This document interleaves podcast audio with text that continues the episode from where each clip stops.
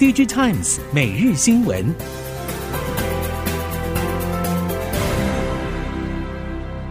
听众朋友们好，欢迎收听 DigiTimes 每日新闻，我是翁方月，现在为您提供今天的科技产业新闻重点。首先带您关心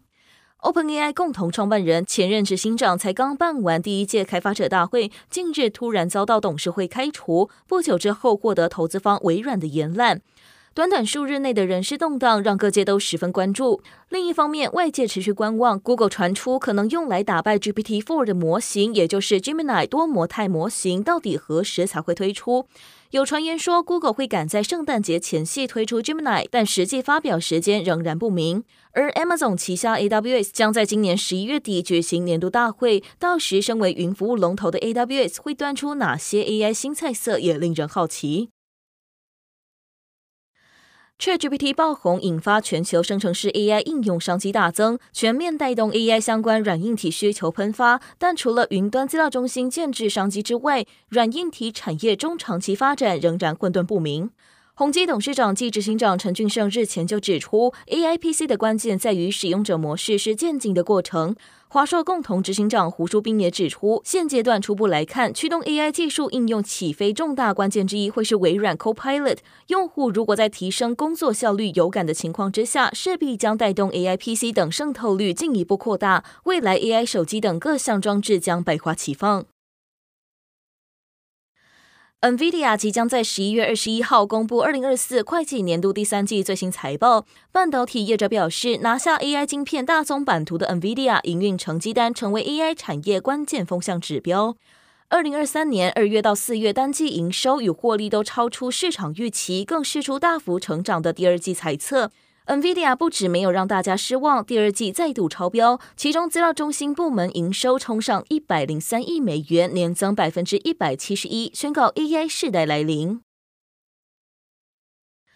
在第一波旗舰手机对阵中，高通阵营的小米以及联发科阵营的 vivo 都在销售上缴出相当亮眼的成绩，尤其联发科天玑九千三的全大核设计，更是一举扭转去年旗舰手机市场的颓势，拉近了与高通的距离。随着高通宣布推出 Snapdragon 7 Gen 3，联发科本周也会正式发表天玑八千三抗衡。手机 SoC 战场已经从旗舰市场延伸到中阶市场。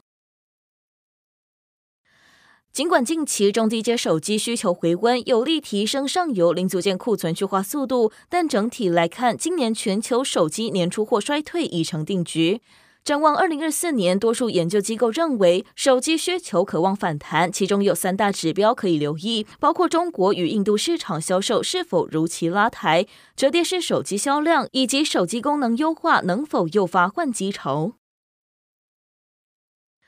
记忆体产业今年下半落地回温，虽然价格还没有回到损益平衡点，整体位元出货正逐季成长。业界预期经历过产业谷底修正，明年 DRAM 产业可能还是不及去年表现，但相较于今年产值将有望强力回升四到五成，尤其是生成式 AI 趁势窜出，带动高获利价值的 HBM 或 DDR5 成为布局重心，将以提升先进制程供给取代整体产能扩充。今年已经接近尾声，面对即将到来的二零二四年，目前面板双虎认为，在运动赛事的助攻以及微软系统转换的需求之下，AI PC 成为热门关键字。对于明年展望，正面以待。友达认为，市场在经历过库存修正之后，目前呈现回稳状态。而二零二四年有三大运动赛事，包括欧洲杯、美洲杯以及奥运等，客户相对比较乐观，预期明年电视销售会有不错的成长。经济部统计处二十号发布外销订单统计时指出，台湾连续十四个月的负成长有机会在今年十一月转正，预估十一月会有五百一十亿到五百三十亿美元的接单量。而今年十月各产业别订单表现方面，以面板和光学镜头为主的光学器材订单金额已经翻红，而呈现两位数正成长。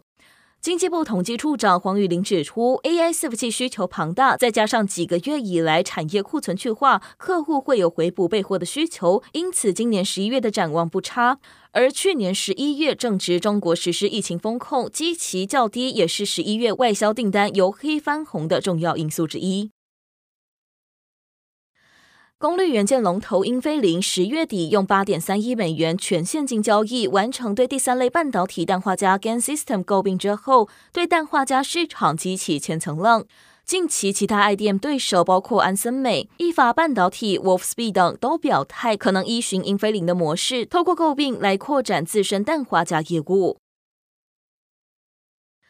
近日，半导体圈传出德仪将解散中国 MCU 研发团队，相关人力都提供内转到其他部门的选项，并没有主动选择裁员。未来 MCU 研发团队将逐步转往印度，许多中国 MCU 大厂已经准备挖人。过去一年多，欧美半导体业者半退出中国市场的传言不断。考量到地缘、成本以及市场竞争等因素，在短期之内都不会改变。可以预期，各大欧美厂商的研发团队转移阵地还是会持续进行，而欧美业者则有机会在东南亚地区对在地团队进行扩编。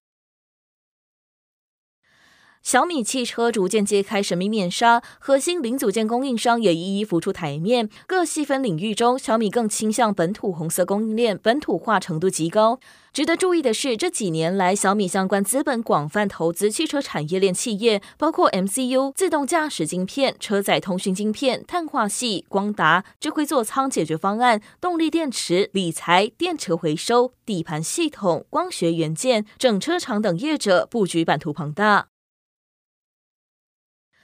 为了应对美国联邦政府对中国升高半导体晶片出口的贸易限制，中国半导体制造产业加速囤积半导体制造设备。在这样的情况之下，持续带动全球几家主要半导体制造设备供应商从中国市场获利营收的占比大幅攀升，包括荷兰艾斯摩尔、美国科林研发、应用材料、科磊以及东京威力科创。如今，中国市场营收贡献即营收比重都攀升到四成以上，其中有两家业者占比超过百分之四十五，这凸显近来美国收紧对中国先进晶片技术的出口限制，还没有导致半导体设备制造商对中国的销售减少，事实上可能还加速了订单的到来。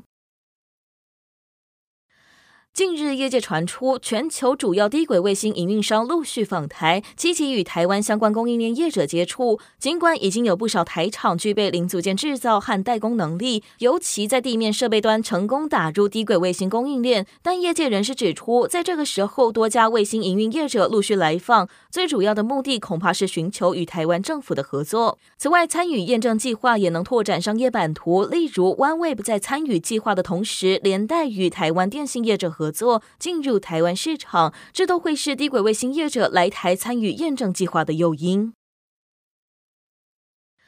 资料中心原本就被形容为能耗怪兽，AI 加持之后，水电用更凶。面对 ESG 法规，供应链都积极思考如何用绿电或推绿能方案，提早应应。值得关注的是，面对 ESG 挑战的不只是资料中心供应商，最大压力将落在资料中心营运商，包括云端服务供应商，因为欧盟的碳边境调整机制以及美国的清洁竞争法案都将上路，到时资料中心能耗将是关注焦点。